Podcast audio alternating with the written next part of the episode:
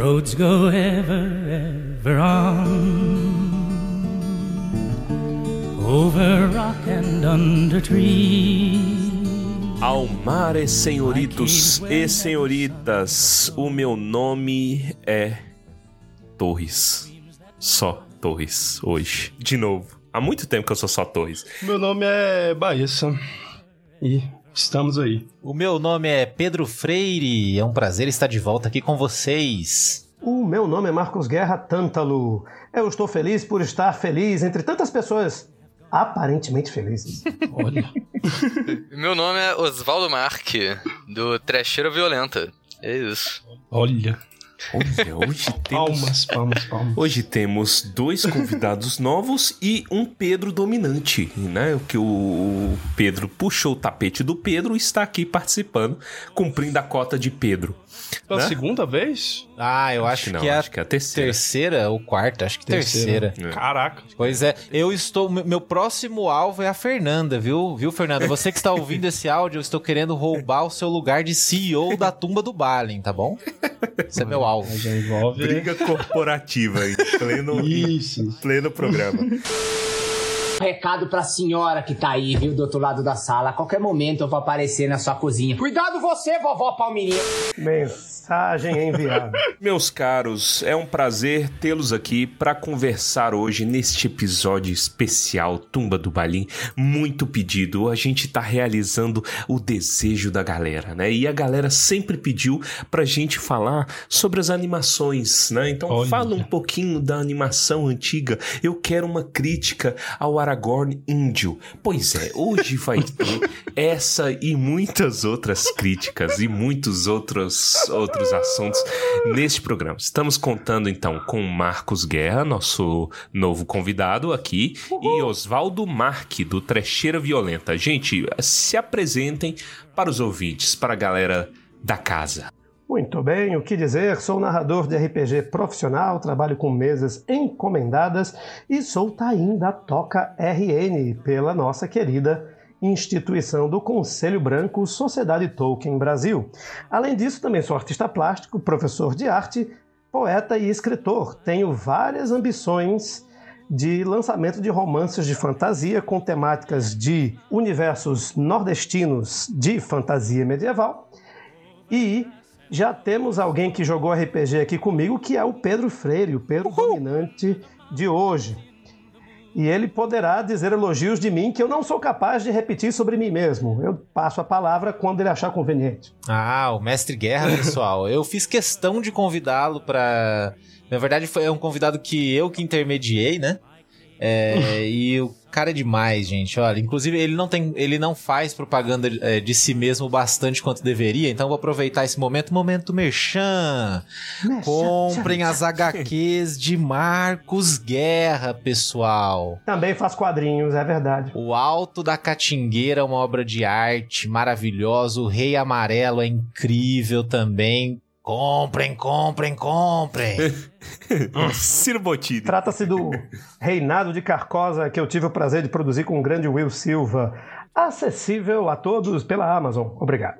Eu sou Osvaldo Marque, eu na verdade sou apresentador de dois canais no YouTube, é o canal Trecheira Violenta, que a gente fala sobre filmes trash e filmes de terror, e eu tenho meu canal pessoal também, que é o meu próprio nome, Osvaldo Marque, que eu falo basicamente de qualquer filme agora, é um canal que tá começando agora e é, abrange praticamente qualquer coisa que eu achar interessante que tenha lá no meu Letterboxd pra assistir. E eu não sei como eu vim parar num podcast sobre o Senhor dos Anéis, mas. Olha. mas O Oswaldo, olha que doido. Eu, porra, sou fã de filme de terror. E aí eu não sei como eu achei o canal da Trecheira Violenta no YouTube. E eu simplesmente viciei no canal. Eu, eu acho que já deve ter visto tudo. E aí eu sei que o Oswaldo, soube que o Oswaldo, por algum relance, assim, alguma pitada de coisa, ele falou que gostava de dos Anéis. é, Eu falei, caraca, e se eu chamar o Oswaldo pra participar? E aí eu mandei mensagem. Não, mas é, é eu, eu gosto muito do. Eu nunca me aprofundei muito, tipo, na, em toda a mitologia do tipo de é, Silmarillion e tal, mas o Senhor dos Anéis e o Hobbit eu cheguei a. é, eu li tudo, vi os filmes todos. E eu, eu gosto bastante. E eu acho que deve ter Show. sido porque eu. Todo ano eu tenho feito uma maratona Senhor dos Anéis, versão estendida dos filmes, que você, aquele famoso sentar 12 horas no sofá e assistir todas as versões estendidas de, de uma vez. Eu, sempre, eu tenho feito isso todo ano e eu geralmente posto acompanhando a maratona no Instagram, então provavelmente foi Pode disso ser. que, que tu viu. Cara, o, ó, eu vou, dar, eu vou trazer uma ideia que eu vi no Instagram do Oswaldo de um jeito de se comemorar aniversário. Você dá play num filme ruim, no caso eles deram play em Mobius, e aí a cada vez que chegar alguém você tem que reiniciar o filme. Que isso? Cara, Por quê? Cara, um amigo meu quis fazer o aniversário de piada temático de Morbius e essa era a piada. E foi muito engraçado, porque a gente viu aquele começo de filme umas seis vezes. E no Nossa, final a galera isso é estava, tipo, sabendo todas as falas junto com o Jared Leto. Tava maravilhoso. Experiência incrível. Ótima atuação. Então, é isso, gente. Eu me sinto muito seguro. Então, vamos falar aqui sobre os filmes do Hobbit e Senhor dos Anéis, as animações. Sem mais delongas, senhoritos e senhoritas. Vamos embora. Roads go ever, ever on.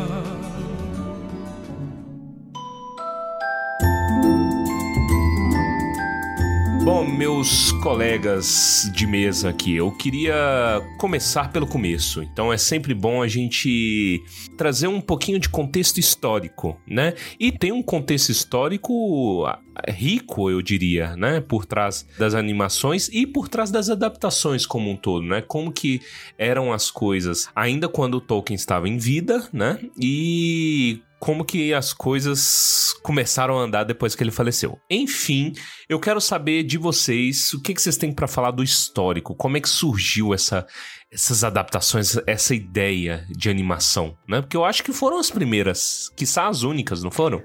Olha, nós temos um exemplo curioso que é uma versão, eu diria que pseudo-animada, do livro de Mr. Bliss, o Senhor Boaventura, como traduzido recentemente aqui no Brasil, mas foi meio que uma celebração fan-made feita na Rússia, que estava disponível no YouTube nesses últimos anos. É coisa de menos de uma década atrás, mas infelizmente desapareceu nas ondas e vindas dos desaparecimentos lá no YouTube e não temos mais como apreciar da mesma forma, quem sabe num futuro próximo. Mas tirando eh, os rascunhos e pequenos vídeos testes de pseudopilotos russos, sem dúvida a gente pode encabeçar o papo no trabalho da Rankin Bass, a empresa australiana, responsável pelo Hobbit e o Retorno do Rei, e no nosso querido Ralph Bakshi, que eu acho que ele é a verdadeira razão pela qual Oswaldo está entre nós, porque eu tenho certeza que ele sempre achou que aquele filme era um filme de terror devido ao saiote do Aragorn. Aragorn Apache. Deixou muita gente apavorado. Todo mundo fala do Aragorn e Apache, mas ninguém fala do Boromir Viking. É verdade. É verdade, Boromir Bem lembrado. O- Outro ponto de terror. E, e digo mais, ninguém fala do Gimli, pessoa Gigante? normal, É pessoa normal, O anão, o anão alto, o anão gigante. o anão alto, é verdade. do Elrond, imperador romano, né? Parece um imperadorzinho romano o cortezinho de cabelo ali, É uma cretino. escolha, né? Que, é que inclusive o Aaron tem barba, né? No Hobbit ele tem, no Senhor dos Anéis não. É duas coisas completamente diferentes. Isso é confuso, porque o primeiro Hobbit tem um tipo de animação, aí o Senhor dos Anéis tem outro, aí o Retorno do Rei volta para pros, Pro Hobbit. É, assim, foi- mesmo foi- boneco do Hobbit. É. Curioso. Que é uma, uma confusão de produção que teve aí, né? É, sim. É, empresas diferentes. É capaz de tocar nesse assunto. Mas ainda assim tem uns designs que mudam, né? Tipo, do Retorno do Rei pro Hobbit da própria Sim. Rankin Bass. Rankin Bass, isso. Rankin Bass. Eu lembrava do É. Bass. Que, tipo, eu lembro que o Elrond no Retorno do Rei... Que, o, o Elrond é maravilhoso em todos os filmes. O Elrond no Retorno do Rei, ele tem uma... Uma auréola, tipo, umas paradas piscando em volta da cabeça dele constantemente Isso. também. Então, É, é- é bizarro. Tem no Hobbit também. Eles pegaram literalmente a tradução do nome Elrond, do élfico Sindarin, porque o nome dele é literalmente Abóboda de Estrelas. Então eles, Ah, de fato, criaram olha. uma aureola, traduzindo literalmente o nome dele. Foi isso. Tudo eu, tem eu achei sentido, né? criativo, cara. É interessante. Ou Eu, eu aprendi, eu gostei muito, porque enquanto eu assistia, eu demorei muito tempo pra assistir esses filmes em preparação pra esse programa, vocês não têm noção. Porque enquanto eu, eu assistia, sei lá, o Hobbit, por exemplo, ele é bem curtinho, né? Ele tem uma hora É. e pouquinho. Os outros Uma hora e são um pouco 17. maiores. É. Só que, cara, eu demorava tipo 3, 4 horas pra assistir. Porque eu ficava pesquisando. Eu pesquisava assim, caramba, o que, que é isso aqui? E tal e tal. E aí eu já descobri a primeira coisa interessante, que é. é, Eu não sei se vocês já sondaram isso aí nas redes, mas o povo vive falando assim: ah, eu gostaria muito de ver uma adaptação de Tolkien no estilo Estúdio Ghibli. Vocês já viram? Ah, isso O rola povo muito. vive falando. E sabe o que, que eu descobri? O Rankin, Rankin and Bass, eles pediram pra uma empresa japonesa animar, que é a Topcraft. Exato. A Topcraft, ela fechou, eu não lembro, acho que foi em 80... 87. Em 80 e pouco, 87? 87, ela fechou e ela foi comprada por um proto-estúdio Ghibli, incluindo o Miyazaki. Então você já vê um pouco do estilo. Tem um pouquinho, um eco, né? Um, um super old Ghibli nessas animações do Hobbit. Exato. Opinião puramente pessoal, eu prefiro assim. Eu prefiro esse tipo de animação do que o estilo rotoscópio, mas a gente vai falar dele mais tarde. É engraçado o próprio Hayao Miyazaki, em entrevistas recentes, ter dito que odiava Senhor dos Anéis. E temos esses dois dados contra essa declaração dele. A primeira, que a parte da equipe originária dele trabalhou no Hobbit, e a segunda é que o filho dele, Goro Miyazaki, dirigiu Contos de Terra-Mar, que é um livro de uma aluna de Tolkien lá de Oxford. Olha só. Caraca, ligações e mais ligações. Ma- Manda isso pra ele, manda um e-mail falando isso pra ele. Ah, assim, Miyazaki, "Aqui, você seu é uma farsa." merda. É, você é uma farsa, você fica posando de hater do ocidente aí. Trouxa. Confessa que nos ama. Pedro, você ia falar um negócio, perdão. Não, eu só ia complementar você, na verdade, porque eu também, como assim, completamente leigo em animação, eu descobri essas coisas, olha só, por que, que eu quis chamar o Marcos aqui hoje? Porque foi com o Marcos que eu descobri essas coisas a respeito dos estúdios, essas brigas, quando nós assistimos os filmes no Cine Toca, da Toca RN. Não sei se o mestre Hum. Marcos lembra, mas Lembro. Ele trouxe essas informações e eu aprendi muito com a experiência. Eu só tinha assistido, assim, como puramente leigo mesmo, mas de uma certa maneira. Eu também tive a mesma reação antes de ter mais conhecimento, um conhecimento mais profundo a respeito das obras e tudo, né? É, do processo de criação. Eu tive a mesma impressão que o Torres é, citou, que o, o Hobbit me agradava mais aos olhos. E hoje eu entendo que muito provavelmente isso se dá pelo fato de que o- a técnica lá do, do rotoscópio, né, que se chama, né? Ela envelheceu muito mal, né? Então, o Senhor dos Anéis acabou ficando muito esquisito. Cara, é, é impressionante, eu falo. é- esse negócio de fotorrealismo envelhece muito rápido, cara. O rotoscópio, eu pesquisei um bocado, porque eu tava intrigado sobre como eles faziam esse tipo de animação. O rotoscópio, ele é um precursor dos, do motion capture que a gente tem hoje, né? Basicamente, filma uma galera fazendo coisas e ajuda o pessoal para um equipamento que parece um canhão que a- a- o pessoal vai desenhando as cenas para ficar mais parecido com o movimento real.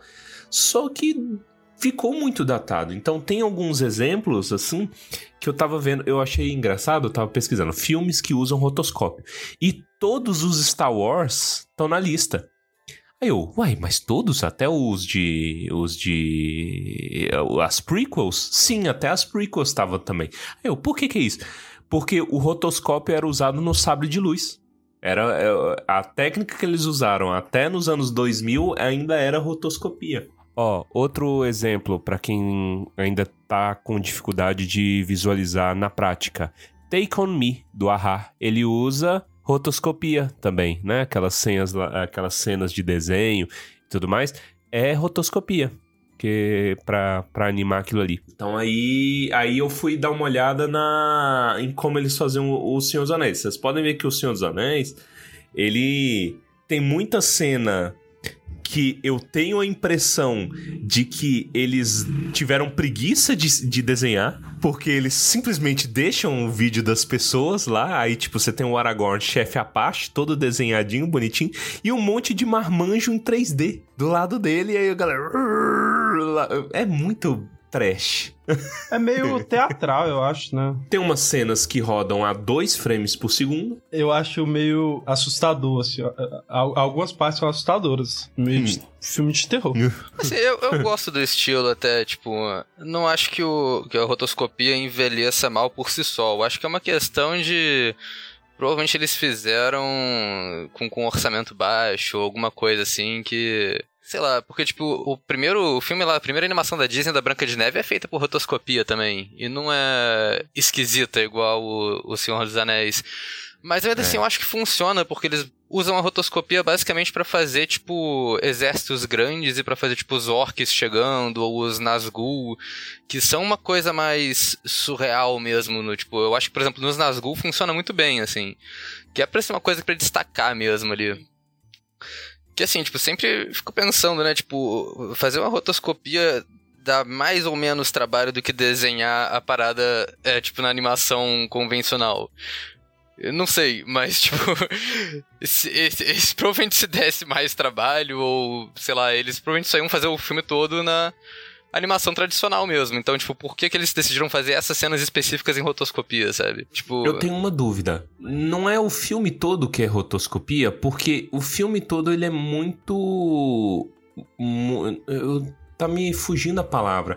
Ele tem muitos frames, vamos falar assim. E aí algumas coisas, tipo assim, é difícil transmitir isso por podcast. Eu não consigo mostrar pra, pra galera que quer. Mas pesquisa algum personagem de Street Fighter. Vai lá e pesquisa, sei lá, o Jiao Xin, entendeu? Pesquisa, ou então até Mortal Kombat, que eu acho que Mortal Kombat eles usavam rotoscopia também.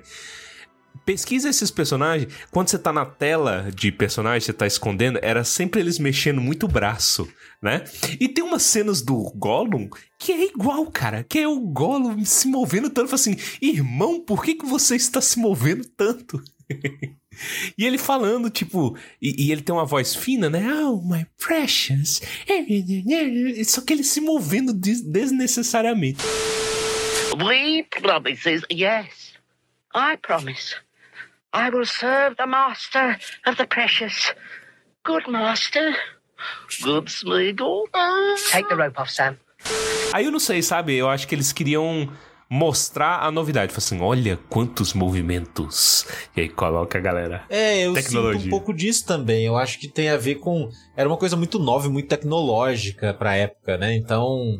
é, o próprio. Outra coisa que eu acho muito caricata também é o Cavaleiro Negro, naquela icônica cena, né? Da, da árvore, que os hobbits se escondem. Que o Peter Jackson copiou. Exa Inclusive, essa é uma curiosidade interessante a se citar. O Ah, próprio Peter Jackson já disse que o primeiro contato dele com o Senhor dos Anéis foi por meio da animação. Não É, sei que é, muito, sab- é bem óbvio, se na verdade, disso. né? E é, indubitável. É, e, o, e essa cena foi co- cópia é, descarada, né? sim. Da, da animação. Eu não sei falar o sobrenome dele. O Rafe Bakshi? Bakshi? Bakshi. Bakshi. Ele chegou a tentar processar o Peter Jackson. Não, não, não considerou? Ah, Na época de lançamento? eu lembro do rolo do Bakshi com o Burman. Que eu pesquisei em um. Que o, que o Burman tinha. Era um outro diretor.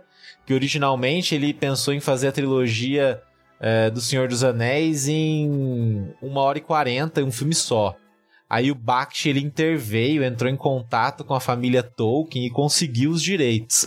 isso eu, Isso eu sei, é porque eu acho que. Eu não lembro se era a Priscila, eu acho que a Priscila Tolkien, ela era fã de uma animação que ele fez chamada Wizards, que era de 77. Eu acho que era a Priscila. Fato. É, e aí ela, ela dá o- os direitos ao, ao Bakshi depois disso, assim. Ela é a família Tolkien, né? É muito interessante ver esses. Um argumento, Pedro, inclusive, que ele utilizou e citou em entrevista era que o Burman, inclusive, tinha preparado peças de merchandise, incluindo tênis infantis temáticos dos personagens do Senhor dos Anéis. Opa! Isso aí é bom, hein? Na época ele teria ficado enojado, assim, não, eu vou defender o espírito da obra. Aí Olha. aí Pois é. Tolkienistas Mas aí. por que tênis, assim, muito específico, né, velho? Eu não sei se seriam tênis adaptados a parecerem com pés peludos, Ah. mas Faz sentido. do final dos anos 70 para início de 80, eu acredito em qualquer insanidade. Tenho o menor, o menor ceticismo quanto à possibilidade do, de que, de- é, a respeito desses tênis peludos. Mas É, use a tanga do Gollum, né? Linha de- a- Anos 80. a saia de Aragorn, não Ah, se preocupe. E, Era tudo muito pelo, pra, pra ser sincero. E aí o Burman, ele acaba dirigindo Excalibur com Helen Mirren, que seria inclusive a atriz para sua Galadriel, e o nosso Bakshi faz a sua animação. Vale a pena dizer que esses direitos aí de audiovisual, o Tolkien já tinha vendido, Hum, bem lembrado. né? Poucos anos antes da morte, e não acreditava, teria citado em entrevista, que não acreditava na execução desses filmes. Ele teria dito: gravar os meus livros é impossível, é mais fácil gravar a Ilíada. é mais fácil gravar a Odisseia, aliás. E ele disse: na Odisseia não acontece quase nada, uns navios afundam.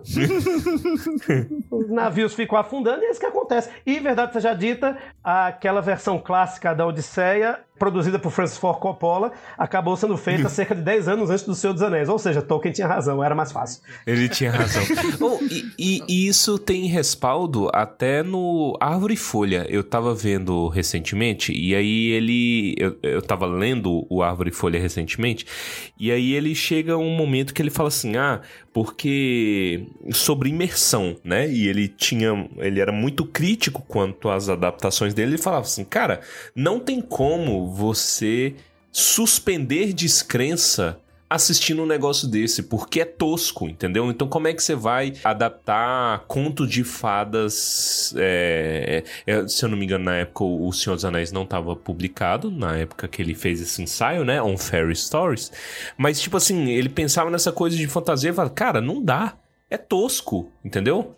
Ele, ele- eu acho que ele não conseguia nem conceber, sei lá, a tecnologia do jeito que é hoje. Talvez ele rejeitasse, não sei, mas aqui a gente colocando é, palavra na boca de quem já morreu, né? Mas é. Ele tinha razão, cara, porque era muito tosco. Tanto é, e aí eu encerro este meu comentário com isso, que se vocês forem perceber, o filme do Hobbit, que é o mais antigo dessa leva, é de 1977. A adaptação soviética de Senhor dos Anéis é de 1991.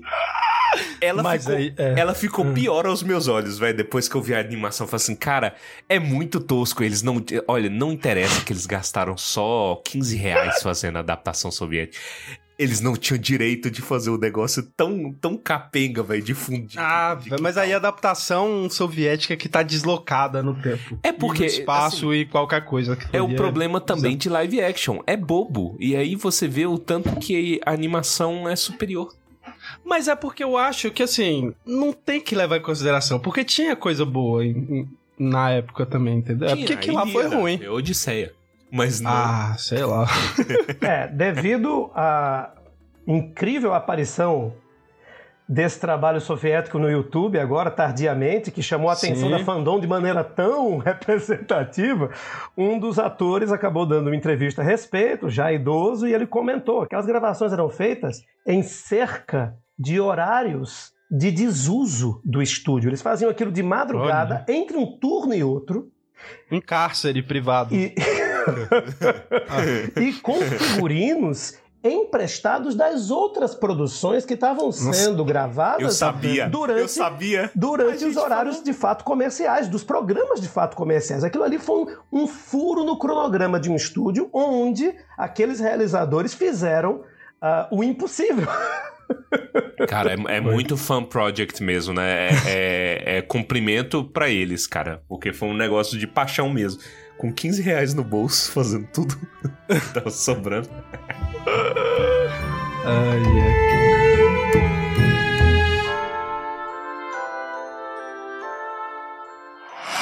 Oh my! Oh, hooray!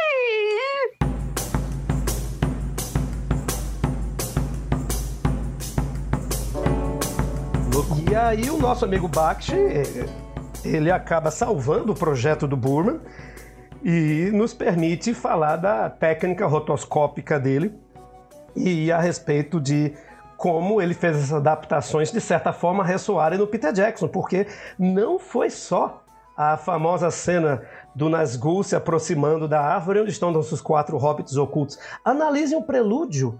O prelúdio, Sim. a citação da construção dos anéis. Até o peixe o do o famoso peixe, peixe, que, que, puxa, a vara de pescar de Deagle. É, é igual. lá. Inclusive, a composição da cena, geometricamente falando, é muito próxima. Então, os ecos estão lá, inegavelmente. Vários planos ao longo do filme tem esse paralelo, assim, com a trilogia do Peter Jackson. E eu tava dando uma olhada aqui, eh, a informação de duas questões que a gente levantou. A primeira é que o Bakshi não processou o Peter Jackson, nem nada parecido.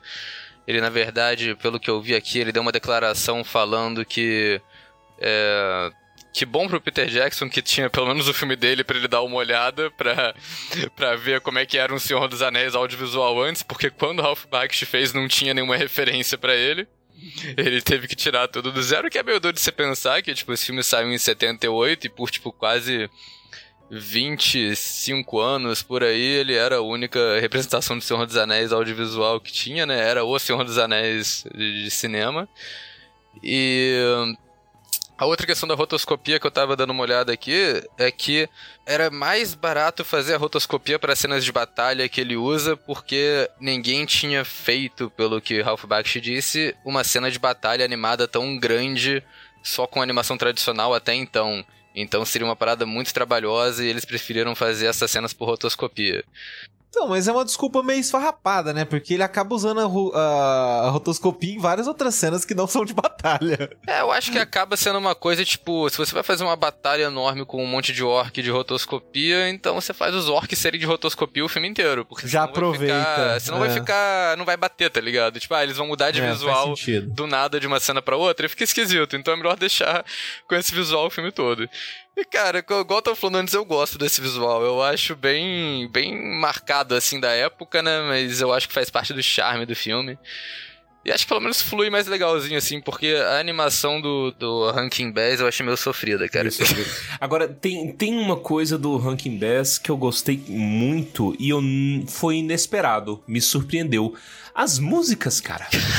As músicas são muito boas. Tipo assim, os filmes do. o- tanto o Hobbit quanto o Retorno do Rei, depois, né? Uns anos ali depois, eles foram pensados como musicais.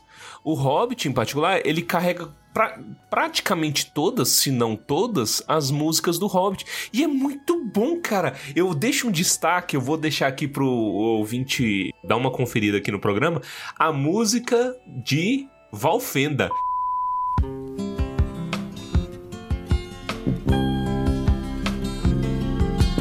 What are you doing? And where are you going? Your ponies need shoeing. The river is flowing. Oh, tra la la lally, here down in the valley. Ha ha. É um sertanejo, cara. É muito bom. Estamos descendo, que não sei o que, não sei o que. E então, véi, é muito massa, cara. Eu não esperava gostar tanto. Eu, como um odiador de músicas. Ele é odiador, ele pula todas as músicas no livro e gostou das músicas Todas. Eu, eu também, eu também pulo as músicas no livro. Bom que tem alguém aqui que não. faz isso também. Inclusive, acho que tem até uma parte no, no primeiro que o Tom Bombadil manda, tipo, oito poemas seguidos. Aí, depois que eu pulei um, tem, tem uma fala dele falando: Mas tu prestou atenção no que eu falei? Eu falei: Não. não, não mesmo. Mas o. Mas, cara, eu gostei das músicas do, do, do Retorno do Rei, me irritou. Porque era muito o tempo todo e acho que elas pareciam mais, tipo letras que, uma- que, que só fizeram ali na hora, que não tem umas letras ali que eu acho que eu falei, cara, eu acho que o Tolkien, o Tolkien não escreveu isso não, brother. É, não, preencher o, o. Bakshi, ele é mais criterioso, assim, ele segue mais as músicas do Tolkien mesmo, Não, não, faz não. as versões dele, né? Mas no Retorno do Rei já não, no Retorno do Rei já... Mas no, Olha, mas no do, só- do Hobbit, cara, a música pra mim destaque é a música da Cidade dos Goblins, cara, que quando os Goblins sequestram É a galera que é boa, muito cara. Tall. É um É.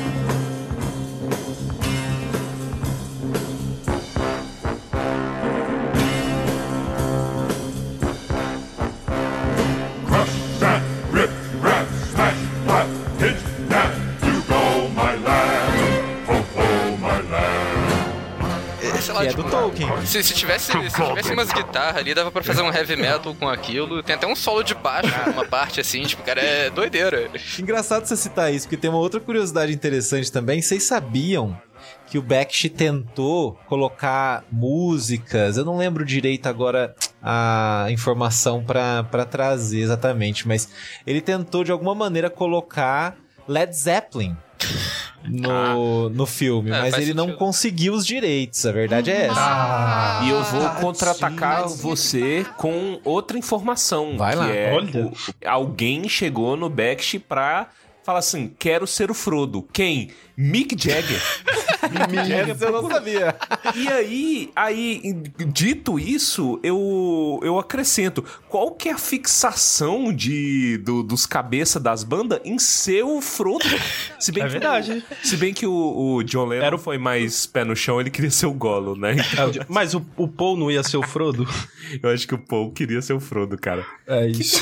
É o Mick Jagger, cara. E, é, considerando o teor do filme, eu acho que seria bacana. Eu tava verificando os, os atores, é, só tem um ator grande que me, o- me, o- me ocorre agora. Eu não tô lembrado dos outros, mas é porque também eu sou ignorante em filmes, então não sei. Mas o John Hurt é o Aragorn. É, Ah, Hurt tem o, tem o Ian Holm também, que é o Frodo, que foi depois o... Ele é do rádio. Ele é da rádio. Verdade, é da Ah, gravação, desculpa, me confundi, é verdade, é da gravação rádio. radiofônica da BBC. então, Da rádio, do... Que é a única que o Tolkien, a rigor, deu green light, né? Ele falou assim: essa, é isso que eu quero. Olha. Ou não. É, Rádio, né? Embora ele tenha dito que teria interpretado todos os personagens melhor que aqui. É, ele Disse. criticou. É a cara dele dizer. Desses filmes todos, essas animações, teve três atores só que eu reconheci, mais pelo crédito, porque eu sou muito ruim em reconhecer a voz de ator. Mas tem o John Hurt, né, que, que faz o Aragorn. No mesmo, no mesmo filme do Senhor dos Anéis, o Legolas é interpretado pelo Anthony Daniels, que é o C3PO dos filmes do Star Wars. Ó. E o, o outro é mais obscuro. É no Retorno do Rei. Quem faz a voz do Sam, né? Que é um dos que mais fala no filme todo. É um ator chamado Roddy McDowell. Que vocês talvez reconheçam ele de Hora do Espanto. Ele é o caçador de vampiro da TV. Lembro. O John Hurt, né, pra... Não sei se o pessoal sabe, é o Olivaras Ah, sim. do Harry Potter, né? E do Alien também, né? Pra referência de. Do Alien, né? É. Com o Aragorn, você pode ver que ele já tinha voz de velhinho naquela época, cara. Porque É o. Aragorn fala fino. Mas de todas as vozes, cara, a mais impressionante é a do Saruman, cara. Porque você pensa, a gente foi mal acostumado com o Christopher Lee. Nossa. Depois o Christopher Lee não tem voz potente. Nem antes, né? É, como, e- exato. Não, ele, ele rompeu o espaço-tempo, nem antes É nem depois, né? Só que aí você pensa assim, cara, qual seria a voz do Saruman? E o Saruman fala fino, velho. Fala, É, é o cara, você é um inútil, que não sei o que. Bota aí.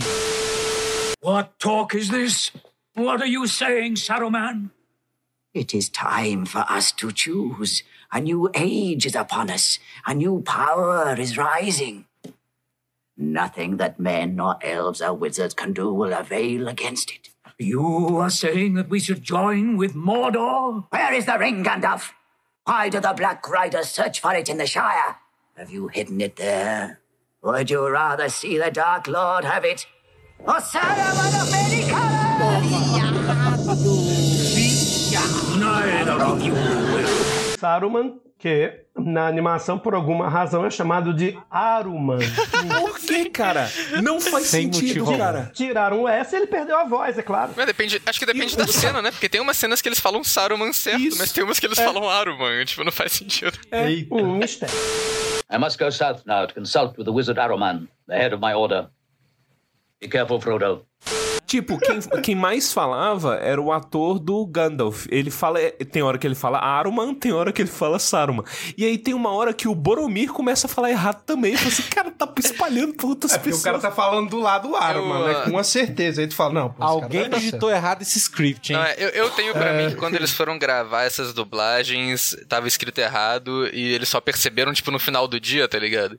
Que faltava algumas cara, falas um só pra, pra colocar. Eu acho que eles só vão perceber agora que ouvirem a tumba do Balen. né? Nunca, Isso. eles nunca notaram. os caras putos, né? Vai ligar. Caraca, pô.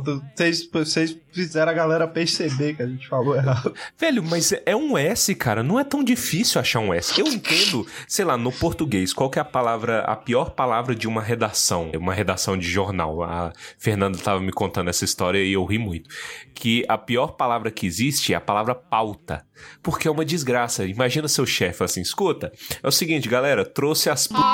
da semana, entendeu? Todo mundo escreve desse jeito, tipo, ou por corretor, ou por falta de atenção, escreve. Aí pronto, aí fica aquele climão, entendeu? Assim, ah... Ah, eu corrijo ou não corrijo? Eu tô sob esse risco de corrigir a É. gafe ou não?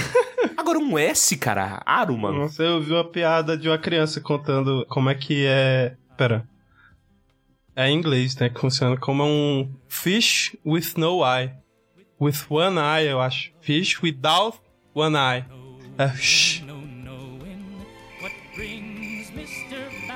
vocês entenderam. Muito bom. Nossa Desculpa. senhora. Perdão. in the valley. Ha ha. Oh my! Oh, hooray! Eu dei uma pesquisada aqui agora sobre o Aruman. Então a, a informação é que os produtores quiseram mudar o nome dele de propósito pra não confundirem Sauron com Saruman. Sério. Porque os dois porque eram os dois vilões e os dois começavam com S. Aparentemente é por isso. Só que eles só fizeram a mudança depois que já tinham começado a gravar as dublagens e não regravaram as, as, as partes que já estavam com o nome certo. Que serviço. Chegaram a pedir que Peter Jackson fizesse o mesmo. Ele recusou. Nossa. Ah, eles chegaram a pedir isso? Pro... Chegaram, inclusive pediram que ele também mudasse o título Duas Torres do segundo filme devido à queda do World Trade Center. ele também Ah, resistiu. isso eu sei. Vocês não sabem quanta coisa esse cara aguentou, galera, e essa foi uma Nossa, delas. velho. Não, cara, Caramba, o... velho. eu respeito muito o Peter Jackson, porque puta que pariu, o maluco. É, o que ele fazer o que ele fez é bizarro. Como ele gravou essa porra toda de uma vez só, maluco. É. É, Não, é, ver essas coisas e as limitações e os perrengues que a galera passava numa animação me já já nossa aumentou muito o respeito pelo Peter Jackson como um todo, cara. É um trabalho desgraçado e o cara fez um milagre, cara. Milagre. É, só pra trazer uma informação. É, sabe o que é mais esquisito sobre essa questão do Aruman? É porque o Sauron, se você olhar a, a, a animação do Bax- Bakshi, o Sauron eles chamam de Sauron. Eles só chamam ele de Sauron. Sauron. Melhor do que Auron. né? Sauron, é, Auron. Já pensou? Auron. Eles estavam realmente muito preocupados com essa sonoridade. Agora, é interessante diferenciar as duas animações, e isso vai afetar a maneira como eles se preocupam com certas especificações como essa, a partir do fato de que o trabalho de Bakshi de 78 é longa-metragem para cinema. Realmente. Inclusive, é, foi a maior, não é? Da época. Eu lembro de ter Isto. lido uma informação desse tipo. E isto enquanto o Hobbit de Rankin Bass trata-se de um longa-metragem de televisão. Então, por isso você vai ter musiquinha, por isso você vai ter uma canção original de abertura, por isso vai ter cenas que remetem àquilo que a gente conhece da Disney há tantos anos. É, é- é por isso que vai ter também logo do Tarantino, porque tem a logo do Tarantino, The Hobbit. Aí é muito Tarantino, bicho. Eu esperava começar a tocar as músicas nada a ver. O que eu acho mais. que grita mais, tipo, televisão nesse do Hobbit no Retorno do Rei são as pausas pra comerciais óbvias no meio do filme. Realmente, isso denuncia muito. Denuncia muito. Eu tava vendo um pessoal falando do Demon Slayer. Olha aí, cadê o Armando pra eu atacar ele? Porque o, o, o Demon Slayer parece que tá em turnê mundial. Só países importantes, né? Ah, só países importantes, né? E aí, é porque vai começar a, a terceira temporada. E aí eles estão exibindo, eu acho que os primeiros episódios da primeira da terceira temporada em é, nos cinemas. Mas o interessante é que eles não fizeram uma unidade de trabalho para adaptar para o cinema, porque o formato não é o mesmo, Não, entendeu? Do- anime não é cheio de pausa. é, é- é cheio de pausa, e aí o que, que acontece, meu amigo? tem as pausas e, sei lá, são. Eu não lembro se são dois ou se são três episódios que são exibidos. Mas tem é, a abertura tocando, a abertura e o Ai, encerramento saco. tocando. Aí tem aquele. No episódio anterior de Demon Slayer, aí tem um Exatamente. resumo inteiro. Exato. Você acabou vê- de assistir. Você vê a mesma cena, tipo, três ou quatro vezes, cara. Entendeu? Era literalmente você pegar os episódios Manda. e cortar essas partes. Era só isso que precisava fazer. Uma criança de 8 anos faz, entendeu?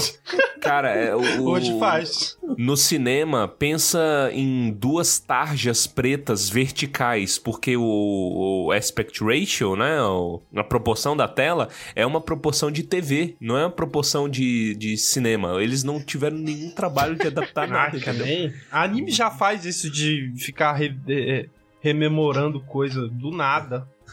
Já me. Nossa. Quem que é que vai assistir isso no cinema? velho? É, uma coisa que eu acho interessante quando você analisa as curiosidades a respeito da obra, né?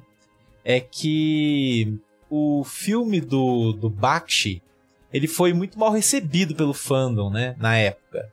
Então o pessoal criticou muito, achou muito raso e tal, não sei o que, que tinha cortado muito pra fazer um filme só, porque é a, a sociedade e as duas torres em um filme só, né? O do Bakshi. E aí depois, quando saiu a animação da Rankin, Rankin Bass, o pessoal, o, o próprio fandom, é, começou a remeter mais aos ah não, o do Bakshi é melhor. É, e eu acho isso curioso porque é, é muito interessante como a história se repete, né? Porque a mesma coisa, exatamente a mesma coisa aconteceu com o Peter Jackson no lançamento dos filmes, que já foi discutido aqui no, no Tumba, né, inclusive. Até nas traduções dos livros, tudo isso é sempre assim. Quando sai a coisa nova, ah, não, meu Deus, taca fogo, ah, ah. aí depois sai uma outra e aquela que era nova se torna velha, né? Ah, não, porque a anterior era, não, pelo amor de Deus, era- Star Wars aconteceu isso. Ah, acontece o tempo todo. tempo todo. Eu odeio a coisa corrente. Então só falta lançar uma nova trilogia pra trilogia atual ficar boa? Eu acho que não, hein? Acho que não, ali, ali não tem salvação. Não, o, que, o que mais me irrita disso é a galera Já viu. falando como as prequels na verdade eram muito boas porque a trilogia nova foi decepcionante. Falando, não, cara.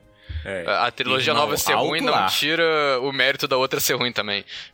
mas, Alto lá. mas, cara, eu meio que até consigo enxergar o que essa galera falou dessas duas animações, porque de fato eles têm que cortar muita coisa do, do- dos dois livros pra caber tudo no, no Senhor dos Anéis do, do Bakshi. O que é, é meio esquisito assistir, conhecendo a história. Mas o retorno do rei da Rankin Bass, eu acho que assim, tipo, eu tava assistindo ele pensando, se a pessoa não conhece a história do Senhor dos Anéis antes de ver esse filme, ele é compreensível.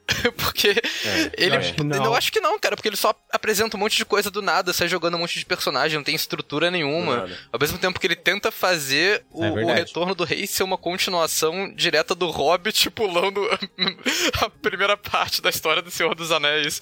Tipo, pô, é uma confusão só aquilo. Tipo, do nada no final, e, e, tipo, até o. A, a linha do tempo não bate direito, que tipo. O Frodo e o Sam chegam na Montanha da Perdição pra jogar o anel, enquanto tá rolando batalha no campus do Pelennor ainda. Isso. Então, tipo, porra, o, o. Sam ficou, tipo, uma semana procurando o Frodo invisível lá com o anel no, no, no- no negócio, sabe? Tipo, não faz sentido Sim. nenhum. O, o, eu, eu, tinha, eu tinha essa impressão é, sobre todos os filmes. Todos eu tentei olhar nessa ótica. Assim, cara, se eu fosse uma pessoa que não soubesse de nada, eu iria conseguir entender? É porque a- é- esse esse é o mal da gente que já leu, porque a gente consegue fazer o fill the gap, né? E aí a gente a gente entende e tal. Mas e uma pessoa de fora? Isso acontece no Hobbit. O Hobbit eu tenho a sensação que ele é um pouco rápido demais, mas ele é o mais orgânico de todas as animações. Eu Concordo também. eu gosto, Eu muito, gosto tipo, também. funciona. Funciona. Né? Ele funciona. Ele, ele é um pouquinho veloz porque o filme é curto, cara. Mas funciona. E, e aí, é outro tapa na cara da Warner. Tá vendo, galera? Dava pra ter feito em um filme, Dava, dava, né? dava. Warner arrombada. É interessante o Oswaldo ter comentado isso do retorno do rei da Rankin Bass, porque de fato ele não foi bem recebido como programa televisivo. Porque, como eu disse anteriormente, eles de fato foram pensados para televisão. Em que formato televisivo? Programa para criança depois do jornal, depois da novela, num horário nobre, como dizemos aqui no Brasil. E, em especial, Retorno do Rei era um especial televisivo de Natal. E- então era para ser um programa para a família. Mas qual foi a recepção do Retorno do Rei animado? Que não parecia um programa para família. E nem de Natal, né? Nem de Natal. Nem de Natal. Tinha coisas sombrias, tinha coisas estranhas, tinha problemas de tensões ali que o pessoal não recebeu bem. Conclusão é que ele não fez juiz ao seu antecessor espiritual, o Hobbit, que conseguiu fazer bem em cada é uma dessas instâncias. Sim, ele é muito bom. O, tem, tem coisas boas nessa adaptação do Retorno ao Rei. Em particular, eu gosto muito da cena da Elwin como um todo. Adoro. Ela adoro. é muito boa, boa cara, muito massa. Ela, ela parece que de todo, todos os todos os atores que estão na animação do Hobbit, a Elwin foi a que recebeu mais dinheiro, porque ela, ela é- parece ser mais bem animada que os demais, né? E Aqueles cabelos, cara. Uau! cabelo é muito Ou o animador, o desenhista gostava muito da, da Elwin, quem sabe? Exatamente. exatamente. Pra mim, pra mim, o problema dessa cena é só que ela tem zero de preparo no roteiro também, né? Sai do nada. Zero de preparo. Ah, mas isso é, é meio que se reflete na adaptação toda. Mas até aí é o filme inteiro, né? Pois Eu- é. eu- eu- Não importa, não importa, ela é linda. Não, assim, por que, que, por que, que a gente vai preparar direito a história do, do Aragorn, do Elwin e da galera se a gente pode colocar uma sequência musical enorme do Sam viajando que ele tá conquistando Mordor? Exato. que, tipo, não tem nada a ver com nada. Típica cena do treinamento, né? Tipo, aquela música, a pessoa ah, se esforçando. Hum. eu, eu não consigo nem é, opinar sobre isso daí que, que vocês falaram, porque nessa hora, na, na parte da cena da Elwin, eu já estava pulando. Eu tava pulando e, já, e eu tava colocando assim, deixa eu ver como é que eles animaram Pelennor. Aí eu vou dar uma olhada, aí eu pulo, Pelennor, não, tá enrolado demais. Aí eu ia pra Elwin e fazia, ah, muito massa. Aí eu voltava pro, pro Gandalf no portão, né, com o Rei Bruxo, eu faço assim, ah, maneiro, maneiro. Aí eu já ia pro final, pro, pro Gollum morrendo. É, o Gollum da Rankin Bass, eu vou falar que eu gosto muito dele também. Eu Ele gosto sapinho? também. Porque é um o sapo. Crazy Frog, é um Exato. sapo. Eu, assim, É. eu sou um grande apreciador de releituras, assim, sabe? Das coisas. Então, eu, é uma coisa que eu sempre falei é, quando eu soube que a Amazon ia fazer a adaptação polêmica, Rings of Power, né? Porque eu sempre falei, ah, cara, pelo menos eu vou ver uma outra visão, né? Porque eu, às vezes eu sinto que a gente, principalmente o fandom em geral, assim, em geral, tem suas exceções, Marcos é uma delas, né? Eu sinto que muitas pessoas, elas eh, se fixam muito no trabalho dos três grandes, né? Ilustradores, no Alan Lee, no Ted Nasmith John e no. John Howe, exato. É, e eu gosto de ver coisas assim que fogem um pouco. Não que eu não goste deles, eu gosto muito deles, mas putz, cara, faz 20 anos que eu vejo o trabalho deles, entendeu? Assim, eu, eu gosto de ver algumas coisas diferentes. E o Gollum é sempre um exemplo que eu dou. O Gollum das animações, eu acho a leitura deles muito interessante e até bastante sombria, porque ele é mais monstruoso, né? Do que o Gollum do Peter Jackson, se a gente for comparar. É, Eu, eu me admirei, o filme do Hobbit em particular, ele tem muita censura. Então, tipo assim, quando o Gandalf vai passar a espada no, no, no Rei Goblin, né? Aí tem um giro, né? Que você fica tonto, começa a vomitar e tal. Aí é, é um, é um giro muito engraçado. Mas aí, quando chega no Gollum, os caras descontaram todo o ódio deles que eles sentem por criança no Gollum. Porque o Gollum é sinistro, cara. Eu Sinistro. teria medo se eu tivesse visto ele né, quando pequeno, cara. É um sapo desgraçado e, e a voz dele é muito monstruosa. E aí eu parei pra pensar, falei assim, cara, é uma perfeita visão. Compara ele com o Bilbo, por exemplo. A gente que é prendado sabe que eles são aparentados ali.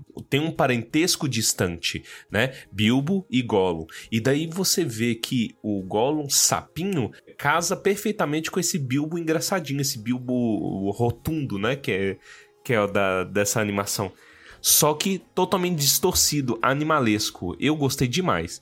Ele é o meu maior elogio que eu falo do, do- do- dessa cena do Gollum. E eu acho que a pior coisa, entre aspas, é a pior coisa, com ressalva, é o Smog gatinho. É muito engraçado. É, velho. o Smog é um Smog gato. barbudo. Ele é um gato. Não, e, o- e o, o voice actor dele parece que tá num sono. é uma preguiça e o Mas- e, e tem, e tem um efeito lá, né? Eu acho legal o efeito Tem. que usam na voz dele. É. Well, thief, I smell you, feel your air, and I hear your breath. Come along. Help yourself, there's plenty and to spare. Eu acredito que esses bigodes e barbas do nosso querido Smaug se devem pela tradição medieval de associar de fato essas características de pelo ao dragão até um certo ponto em que não sabíamos o quanto ele era lagarto, o quanto era réptil, o quanto era morcego, o quanto era, era, era leão. A gente vai ver muitas ilustrações de dragões com pelos na produção da- do afresco gótico em geral da idade da baixa idade média e, e isso acabou cabendo lá uma vez que se a gente der uma olhada no dragão de História Sem Fim é um dragão peludo também. É verdade. então podemos dizer que estamos falando de um certo espírito do tempo aqui né? Dragões com bigodes também vão ser vistos na iconografia da, da gravura oriental né? A gente tem grandes dragões de, de barbas lá. Eu acredito que eles estão fazendo um casamento dessas, dessas questões. O nosso dragão fica mais reptiliano à medida do- das décadas seguintes terem optado por esse caminho. Uhum. Aquele herói da Marvel aí novo, como é que é o nome dele que tem dragão no filme? Os dragões são peludos também, né? Qual herói da Marvel novo que tem Ah, dragão no filme? Shang-Chi? É, Shang-Chi, é isso Ah, que eu perdi. no Oriental. Marvel. Ele é oriental também, os dragões são bem peludinhos. Peludinho. Shenlong. Cara, que massa. O... Shenlong é meu. Um- Uma coisa que eu acho muito bacana é o design de som como um todo. Em particular, é, isso acontece muito no Hobbit e muito no Senhor dos Anéis, no Retorno do Rei também. É que tem uns sons improvisados, cara. Você pode ver que em vários momentos eu acho que eles botaram alguém pra fazer um. Piu! Porque é muito bom, cara. Tem um negócio tipo espada, aí ele bate e. Piu! Aí- Presta atenção depois, escuta. Bem no comecinho do Hobbit tem, e aí depois, eu acho que é quando o Gandalf aparece um, pro, pro Bilbo, tem piu! Isso é uma coisa que me incomodou um pouquinho no, no Hobbit, principalmente, que tinha muita coisa que acontecia na, na cena que não tinha efeito sonoro, tá ligado? Que, ou eles colocavam. Se colocar só a música de boa, porque fica essa coisa meio videoclipe, mas tinha muita cena que parecia meio. Sei lá, etérea, assim, porque a galera fazia, mexia com espada, fez as coisas e não tinha efeito sonoro nenhum na cena. Isso foi uma coisa que, que me tirou um pouco do filme também. A, a censura dos golpes de espada é verdade. O próprio Bilbo golpeia aranhas e a gente simplesmente às vezes girar e desaparecer. Aham, girar toda vez. É muito bom, cara.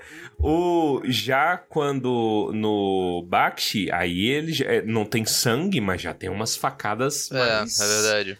mais intensas, né? Só que o que eu achava engraçado é sintoma do tempo também, né? Porque é, o Bakshi, em particular, ele não toma um segundo dos filmes dele pra explicar o que, que é Hobbit. Ele não fala. O que, que é Hobbit, não sei o quê. Então, você está vendo a rotoscopia e você está vendo a animação, então. E, e ainda mais pelo jeitinho das carinhas dele, tirando o Sam, que é um monstro, uma criatura deturpada, é pior do que o, o Gollum, né? Mas o- tira pelo Frodo, o Merry, o Pippin, eles são fofinhos. Então eu posso assumir, eu que sou uma pessoa de fora, que são crianças. E de repente eles pegam um cachimbo e começam a fumar. Então são crianças fumando. E ele não toma tempo nenhum pra, pra falar disso. Criancinhas peludas fumando. Ah, era, Essa é a estética. era os anos 70, tinha filme live action com criança fumando também. Podia tudo. Podia tudo. Curiosamente, nos sensatos comentários de um certo Datena, Ele teria, é, ele teria no meio daqueles programas televisivos policiais dele citado a opinião dele sobre o Senhor dos Anéis. Hum, estou interessado. Então, não me perguntem o contexto, mas fã que é fã pesquisa tudo, isso chegou até mim, é verdade, eu vi ele dizendo. E ele diz: Eu adorei aquele filme, eu só tinha pena daqueles, daqueles coitados, daqueles meninos descalços, o filme inteiro. andando sem parar, ninguém dava um sapato para aquelas crianças. o comentário do grande Luiz da. E andam, hein? Em adição. E andam.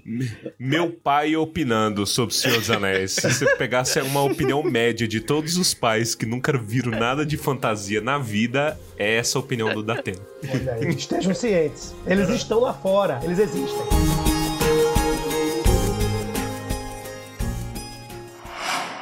My! Oh, hooray!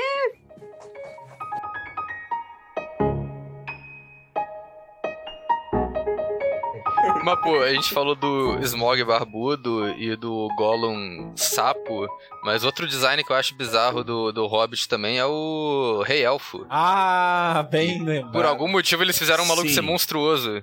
É, eu fui até no livro ver se. Que, que, porra, eu não lembrava. Falava, Caraca, tem escrito no livro que ele é um monstro.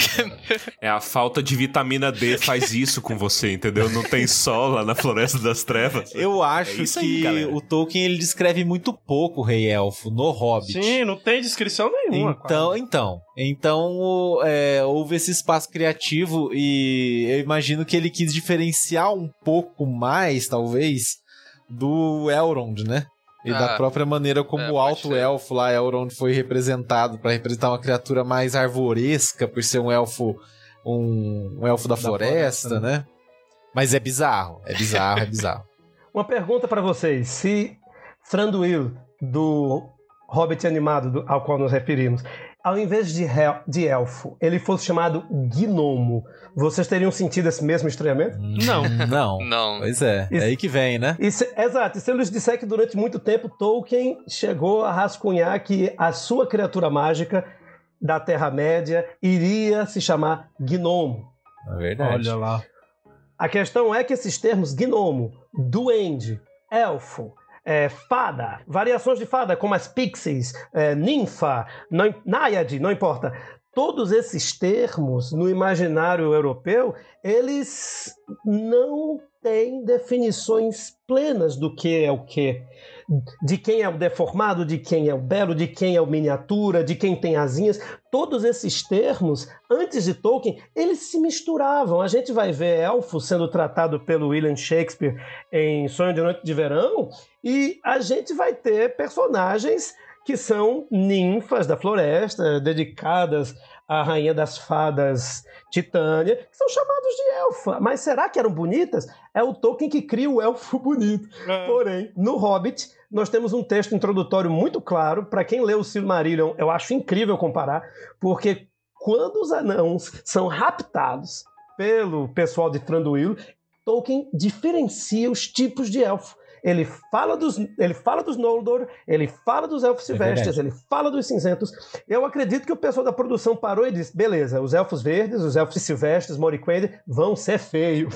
Feio. Eles É. estão escondidos na floresta, eles não atravessaram as montanhas nevoentas. Eu acho que foi aquela explicação introdutória que fez eles pensarem: bora, bora bater de elfo verde feio e fazer um franduíno daquele jeito. E, e- e veja, é, é tão bacana porque, tipo assim, mesmo sendo feio, horrível, é, medonho, né? É bom. Eu, eu, eu, eu gosto porque eu tenho um pouquinho dessa coisa que o Pedro falou. Tipo assim, eu gosto de ver outras interpretações. E eu fiquei falando assim, caralho, velho, por que, que é tão esquisito desse jeito? E funciona. Até o sotaque, ele tem um sotaque mais escocês até que os anões, né? Tem uma hora que ele gasta todo o escocês dele ali na montanha, né? Antes da guerra Aham. dos cinco exércitos. É, nota do editor. Parece um inglês meio europeanizado. é, tipo, russo. Vocês já viram o russo caricato falando? Russian does not have dick. Alguma coisa assim. Não que eles falam isso, né? Mas, é, ou algo com alemão, porque ele troca o, o, o W por V, né? É, vai, you are trespassing my kingdom. Why did you dwarfs try to attack? No attack. We came to beg. We were starving. And why were you in the forest in the first place? That is our business. Very well. Take them away until they feel inclined to tell the truth, even if they wait a hundred years. Veja que é- só nisso daí já era outro ataque a Peter Jackson, já no futuro, né? A galera do É verdade. Rankin Bass já tava atacando. Porque chega a ser obsessivo a quantidade de vezes que o Bilbo responde, o Bilbo diz que tudo aquilo ali é estúpido. Essa batalha é estúpida. Essa batalha não tem um porquê de ser. Essa batalha não tem porquê fazer um filme só dessa batalha, entendeu? De 50 minutos só dessa batalha. Caramba, Peter Jackson do futuro. Então, Eu tenho uma pergunta sobre a batalha, que é. O filme da animação do Hobbit matou mais anão do que precisava? Porque eu não lembro. é porque Eu lembrava que no livro morria só, tipo, Philly e Killy, igual nos filmes do Peter Jackson, mas faz tempo que eu li. E aí na animação eles falam, tipo, ah não, sobreviveram sete só. Eu falei, que isso, maluco? É. Eu tinha. Eu não me recordava. Eu acredito que a gente vê as cenas da morte de Philly Killy e Thorin por último. Mas a citação da morte dos sete, aliás, da, da- de que restaram sete. A animação não fala Inclusive, isso, eles cara. estão presentes no enterro. Ah, a animação mata A animação mais. mata né? mais, A é. animação aí fala assim, ou é, quantos sobreviveram? Sete. Aí eu falo assim, caramba, velho. Ele nem fala quem sobreviveu quem morreu, ele só botou. e- e- Nem É, fala. quando eu vi é, isso, eu falei, pera, isso é esquisito. O Bombor parece que morre, porque o Bilbo acaba de tirar um anel, aí ele levanta e fala assim, caramba, velho, o que, que aconteceu? aí o Bombor simplesmente despeja lá no chão e fala assim, caralho, velho, mataram o Bombor. Pra um negócio, para um negócio que tava muito fiel, né, ao livro, é bem estranho. É, isso pois daí. é. Eu acho que deve partir da Tá vendo? É o departamento de vai da merda, ele não pode dormir nunca, cara. Esses dias eu fiquei escandalizado quando eu descobri que eles queriam matar um hobbit nos filmes do Peter Jackson. Novamente corroborando algo que o Marcos falou: o homem não tinha paz um segundo, Peter Jackson. Eles queriam matar o Pippin ou o Mary. Cara, que eu não sabia dessa, A não. Warner, né? Os inteligentíssimos da Warner. A mão de Deus agiu nesses filmes o tempo inteiro. É impressionante. Esses filmes são um milagre e eu morrerei nessa coisa. Ah, é um trabalho feito por um fã que lutou, né? E até o fim pra que um trabalho bem feito fosse entregue. Eu acho isso muito bonito no Peter Jackson, sim. Mas é impressionante a quantidade de gente querendo que dê merda, É. entendeu? O demônio agindo, fala assim: não, não, bota o Sauron no final, bota o Sauron pra aparecer no final, precisa do Sauron. Véi. Mas, porra, tudo que o Peter Jackson defendeu nos filmes do Senhor dos Anéis, nos filmes do Hobbit, ele falou ah, que se foda. Faz o que vocês quiserem aí, tá ligado? É, é, sabe por quê? É porque ele não tava desde o começo, então a decisão É. já tava feita pelo cartola da Warner, cara. O Hobbit. Hobbit é... foi uma bagunça. ah, toda, bem todo o processo. É. Uhum. É, é- é- chega a ser poético o quanto que o filme é contra o que o livro prega, porque o livro fala: se você for ganancioso, vai dar merda. E o filme do Hobbit é basicamente provando que o quanto dá merda quando você é ganancioso. So- Sobre as escolhas do Peter Jackson, pessoal, eu recomendo a autobiografia dele, Jornada de um Cineasta, onde ele literalmente nos repassa seu diário de realizador da primeira trilogia. E aí vamos poder descobrir quantas dessas ideias malucas vinham dos outros e quantas malucas vieram dele. E muitas vezes ele foi plenamente convencido do contrário pelas suas brilhantes roteiristas, né, a Boies. Temos grandes roteiristas a quem devemos muitas coisas legais também. Sim, não, elas que eram os anjos da guarda, cara. Tudo de melhor Inclusive, a foi ela. famosa frase do Gandalf de ah, um mago nunca se atrasa, se eu não me engano, é da Boyens, não é?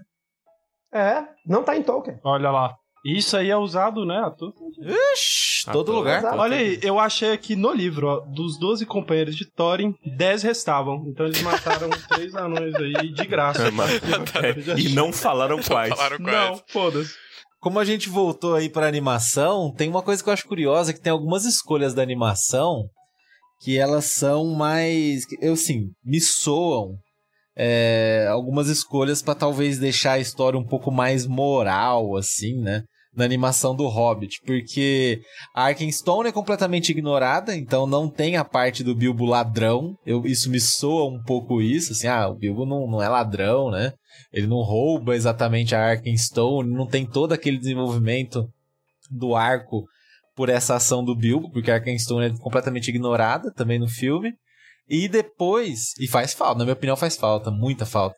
E depois na cena da guerra também, porque a gente vê, o, o Torres até citou aqui, né? Um Bilbo bem anti-guerra, assim, né? E ele se recusa a guerrear no, no filme. Sendo que no livro não é bem isso que acontece. Ele é atingido por uma pedra, né? E assim ele fica desacordado. No filme, não. No filme ele tá consciente e ele escolhe não guerrear. Eu acho isso interessante para pensar nesse cenário pós-guerra, né?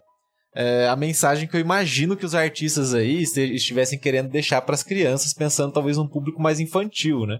Com um herói que é anti o conflito, que não, não vai participar. Eu acho bem, bem curioso. Eu acho que são questões, assim, é, escolhas morais que acabam boiando nas ausências, talvez. Né? Mas, eles cara, cortam o Bjorn do filme, né? É, eles cortam o Bjorn, pode crer. Mas, cara, a parada da, da, de cortar a pedra é, o Arkenstone não faz muito sentido a, é, a parada da moral, porque eles continuam contratando ele na animação como se ele fosse um ladrão.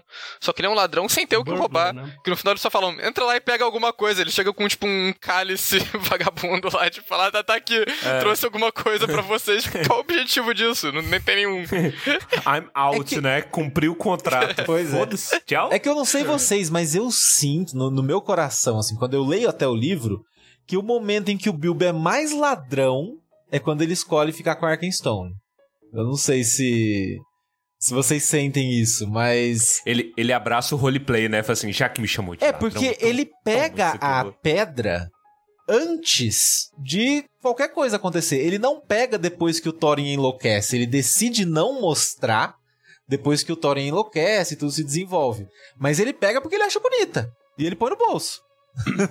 é, mas é porque ele pega o anel também, né? De certa forma ele rouba. É, também, verdade. Posso acrescentar? É, talvez o momento não seja nem só pegar a Arkenstone, mas ficar com ela. Porque o momento que ele fala assim: ah, é, eu peguei isso aqui. Aí me falaram que eu, eu, eu tenho direito a um trezeavos de tesouro. Essa pedra é muito bonita, deve valer esse tesouro todo. Então meu.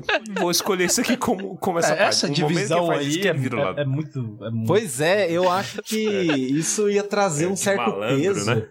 É, talvez pra história, que eles acharam melhor não se enveredar por aí. Eu sinto isso, não sei se, tem, se eu tenho razão ou não. Né? É interessante o Pedro ter trazido isso, porque isso é uma coisa que eu sinto falta no roteiro do Hobbit, do Peter Jackson, é ele ter descoberto o ponto fraco de Smaug. Eu acho hum. muito mais deselegante, muito mais incoerente terem feito o nosso Hobbit chegar até ali uhum. para a gente escutar é. uma história que a família de Bard já sabia.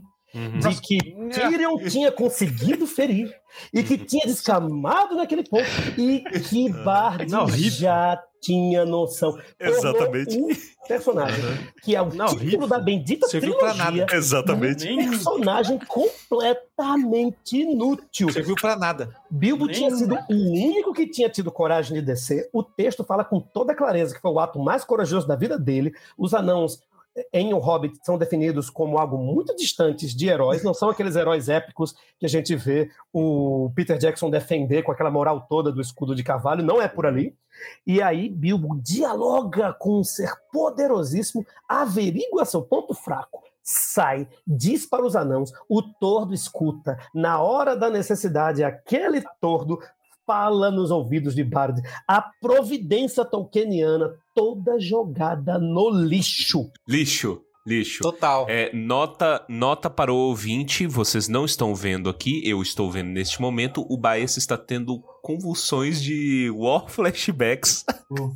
em ser forçado a lembrar do Hobbit. Tá sendo forçado a lembrar daquela cena de gente vestido de mulher para roubar ouro. Nossa! Ouro feito. Não, não vamos falar disso Moeda, não. Você não tá, você não tá feliz. Eu tinha esquecido disso, cara. Horrível.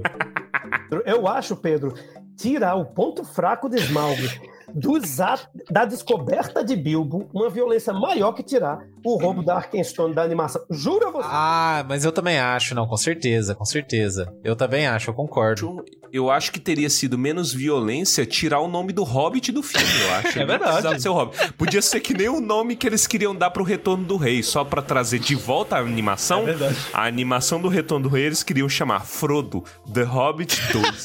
E, e é curioso isso, porque quando eu fui assistir o, o filme. Porque uma coisa que eu acho bem curiosa no Peter Jackson é que eu não sei se ele sente que isso infantiliza o filme de algum jeito. Eu não sei qual é a, a lógica dele. Mas nós não temos animais falantes no Peter É, Jackson. Já pararam pra pensar? Então, às vezes, eu sinto que ele fez todo esse jogo de cintura só pra não colocar um corvo falando pro Bart. É não isso. sei se tem a ver. Mas em nenhum momento, no Hobbit também as águias não falam com, Não. com os anãos. No, não tem diálogo do Guaihir com o Gandalf no Senhor dos Anéis. Ele ignora essa, essa parte da fantasia. E eu não sei se na cabeça dele é uma infantilização. Eu não sei porquê. Correto, pelo que eu li de entrevistas e comentários, é, é exatamente por aí que a gente chega no ponto saliente mesmo, de fato. Isso não faz sentido porque ao mesmo tempo que ele, ah, não vou colocar os animal falantes no meu filme porque vai ser infantil, ele coloca essas figuras cômicas completamente infantil, igual o Paes acabou de falar, do, o conselheiro da cidade, que é tipo o cara obviamente malvado. Ele é estúpido, é muito estúpido. Na, no, no corte lá que o. Que o cara do Dead Seventh Show fez, ele corta esse, esse personagem. Eu nunca assisti esse corte. Do Topher Grace, que ele cortou os três filmes do Hobbit e fez um só. Corta, corta, corta. Ah, Ele corta. Ele, colo ele mostra, com um trabalho de fã, que dava pra ter sido um filme e ficar bom. Porque eu acho interessante o quando você lê o texto, né, do que motivou ele a fazer aquele corte. Só para os ouvintes entenderem, a gente tá falando aqui do ah, o The Hobbit Tolkien Edit. Se vocês procurarem assim na internet, vocês vão encontrar. É só download, infelizmente não tem legenda. É, é pro pessoal que tanca o inglês aí, né? Mas nessa versão, ele, ele, ele fala, né, no, no texto que ele escreveu antes de colocar o, o, o corte dele, que ele achava injusto como, por conta dos defeitos, é, os fãs jogavam fora os pontos bons dos filmes. É, O Martin Freeman. né? Exato. Então, se a gente cortasse muito desses defeitos, o filme não é tão ruim, gente. E não é que é verdade. Quando você assiste, você fala: olha só. Tirando o que tá ruim, tá bom. né? Tirando o que tá ruim, tá bom. É. Pô, assim, uma parada que, voltando também, é, fazendo essa conexão com as animações, acho que o Marcos falou, né, que no o livro do Hobbit os anãos não são figuras heróicas, né? E eu achei muito bom que a animação, ela, ela faz muito bem isso, porque os, os anãos meio que não faz porra nenhuma, pra falar a verdade, né? tipo, todos os problemas que eles encontram, quem resolve é o Gandalf ou o Bilbo, os anãos não fazem absolutamente nada. Isso é uma coisa que eu meio que. Eu que eu li o Hobbit depois de ler O Senhor dos Anéis. E pra mim foi um baque muito grande porque é muito menos detalhado, muito menos descrição, né? Tipo, essas paradas. E. Eu lembro que eu fiquei. Que, que uma coisa que eu tinha gostado nos filmes do, do Peter Jackson, do, do Hobbit, um dos pontos positivos pra mim era como cada anão tinha sua personalidade e tinha um visual diferente. Tipo, era um. Tá, por que que vai ter 13 anões? Ah, pelo menos colocar cada um deles ali com uma coisinha. Tipo, tem um que tem uma, uma picareta enfiada na cabeça e não fala. Tem outro que é que é mais jovem, mais atrapalhado. Tem outro que usa o bagulhinho no ouvido. A personalidade dele é que ele escuta mal. Mas beleza, tem alguma coisa ali. Isso era uma coisa que me incomodava um pouco, tipo, no, no livro que eles eram uma lista de nomes e na animação mais ainda, que tipo, eles acho que tem um o- cada um tem uma fala no começo se apresentando e depois eles são completamente relevantes. É, no livro, a única caracterização é a cor das capas, né? E, é- e o Bombo, que é, que é gordinho. E aí, é, isso. Mas aí carrega pra todas as adaptações também. É. É, isso aí carrega. A única coisa que eu não gosto muito do da caracterização do Peter Jackson é a falta de barba. Isso é uma coisa que me incomoda, sinceramente. Porque são os barbas Ah, é. longas, o povo de Durin. Os barbas longas, o povo de Durin. E aí tem a Nagalan. Não, é Sem isso, barba. isso que eu. Isso que eu, é porque eu esqueci completamente do, do Killy Galan. É, eu vou falar que eu gosto muito da caracterização dos anões, menos do Killy Galan. Esse daí não dá. Puta que o pariu. Que não faz o menor sentido.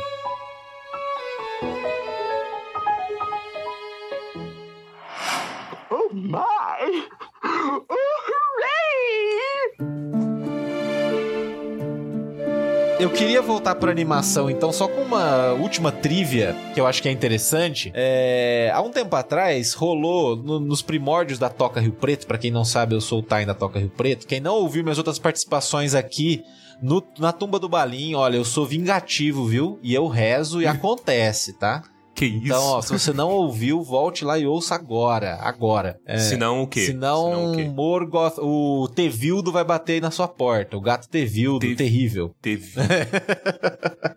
que é uma das versões do Sauron, né? Pra quem leu Beren e Lúthien.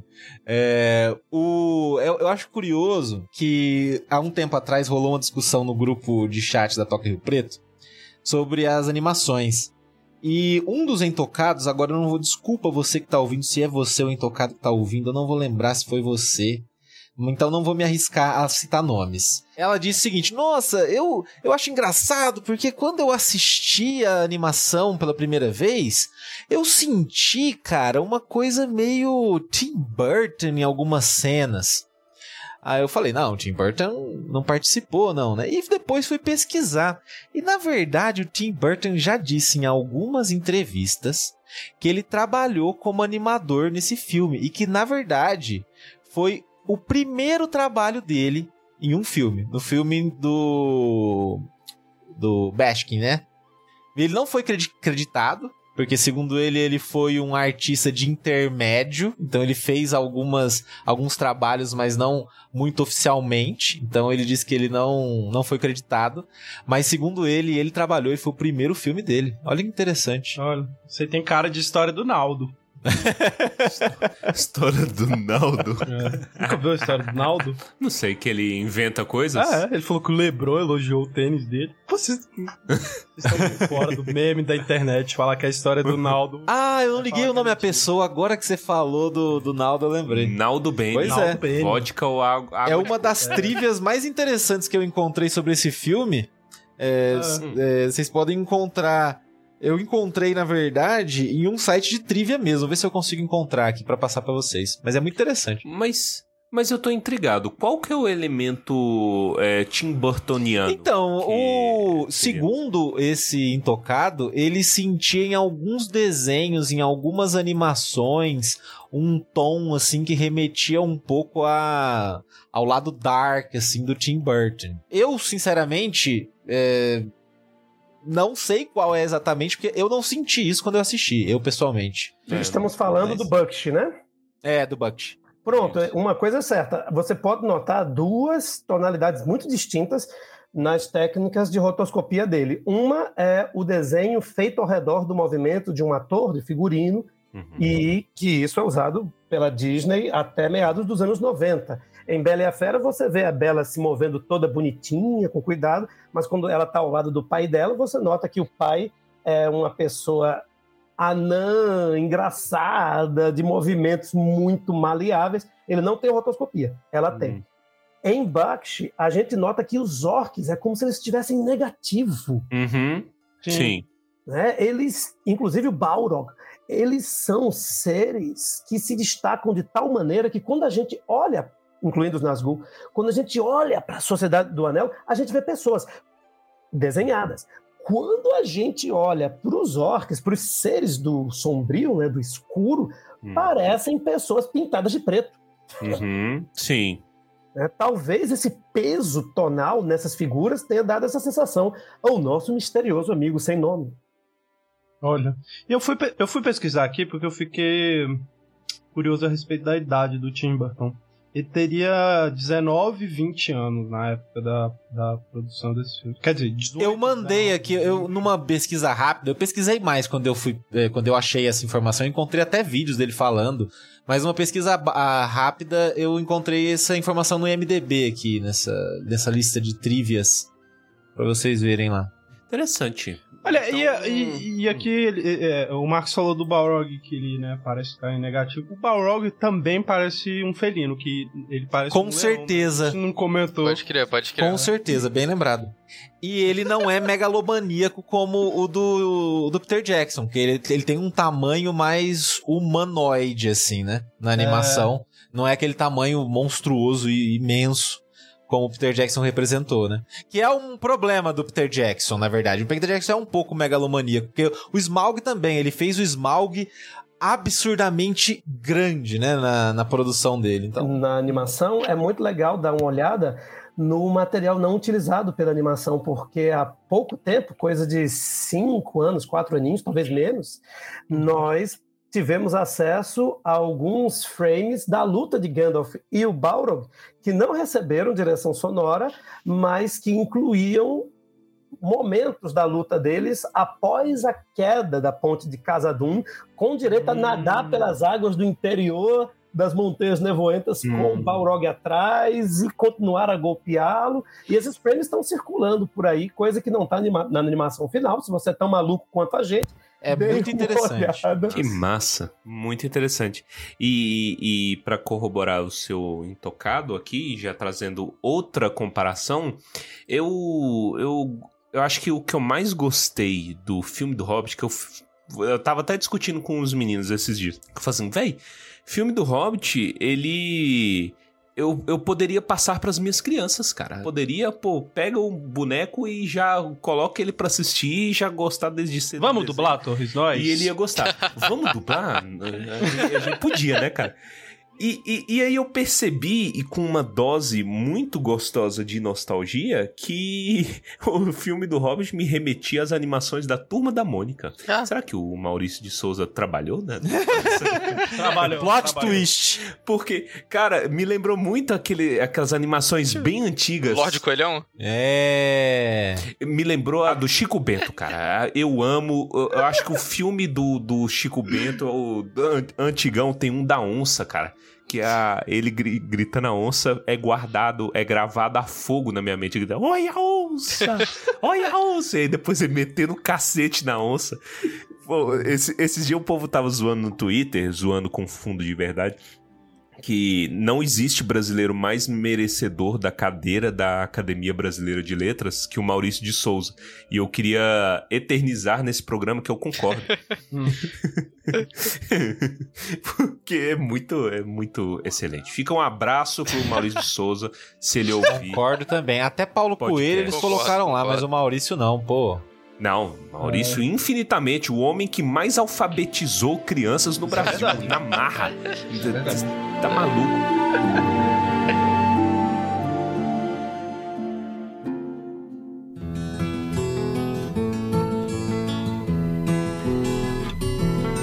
The greatest adventure E com isso terminamos mais um episódio maravilhoso do Tumba do Balim. E foi uma honra imensa poder conversar com os senhores, falar sobre animação, meter pau no filme do Hobbit do, do, do Peter Jackson.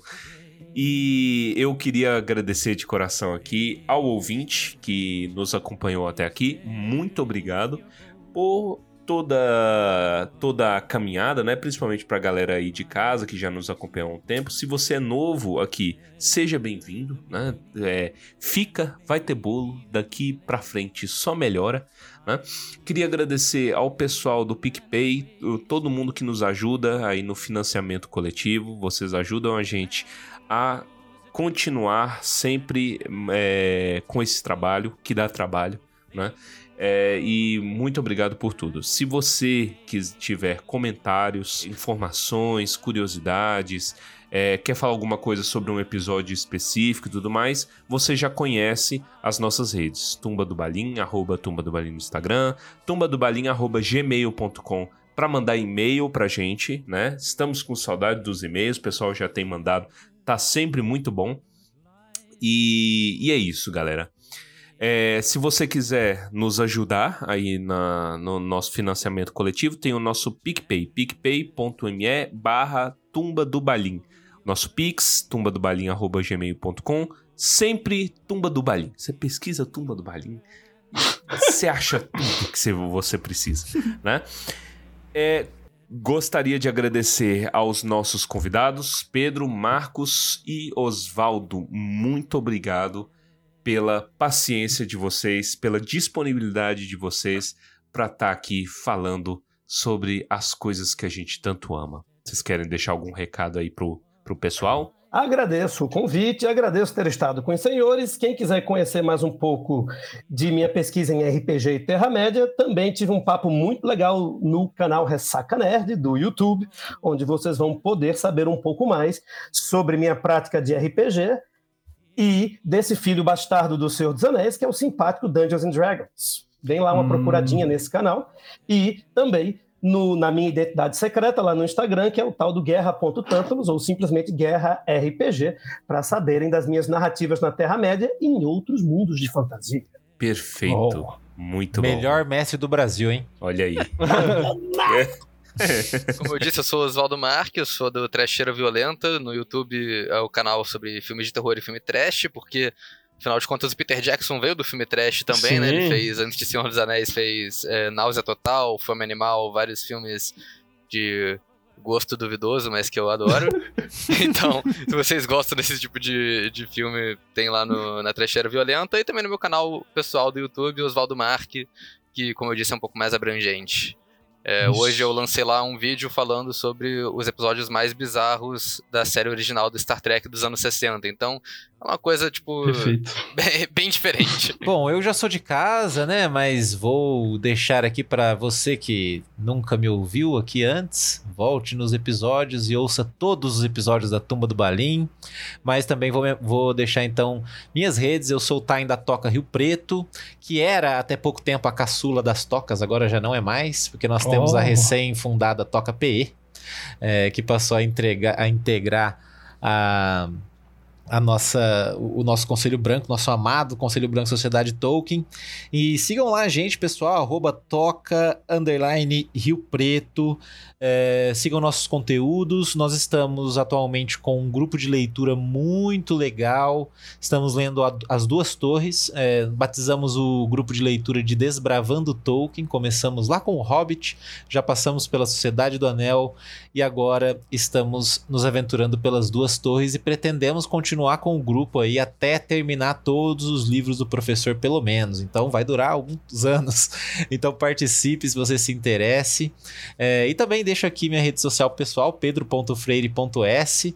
Lá eu não faço nenhum conteúdo muito específico, mas várias pessoas me seguem por eu construir conteúdo é, no meio Tolkien. E também sigam o canal do Bolseiro, onde eu atuo como tradutor e também como revisor dos roteiros do nosso amigo Bolseiro. Não deixem de seguir. Vamos finalizar esta, esta obra, esta joia, esta Arkenstone de episódio com os comentários cretinos extremamente sucintos sobre as animações e adaptações de Senhor dos Anéis e o Hobbit.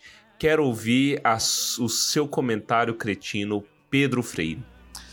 Meu comentário cretino, nunca superarei o Nazgûl bêbado da rotoscopia. Isso é algo que me incomoda muito. Se você não assistiu, quando você assistir, você vai lembrar de mim, quando apareceu o Nazgûl. Bebeu muito. Era um rei bêbado.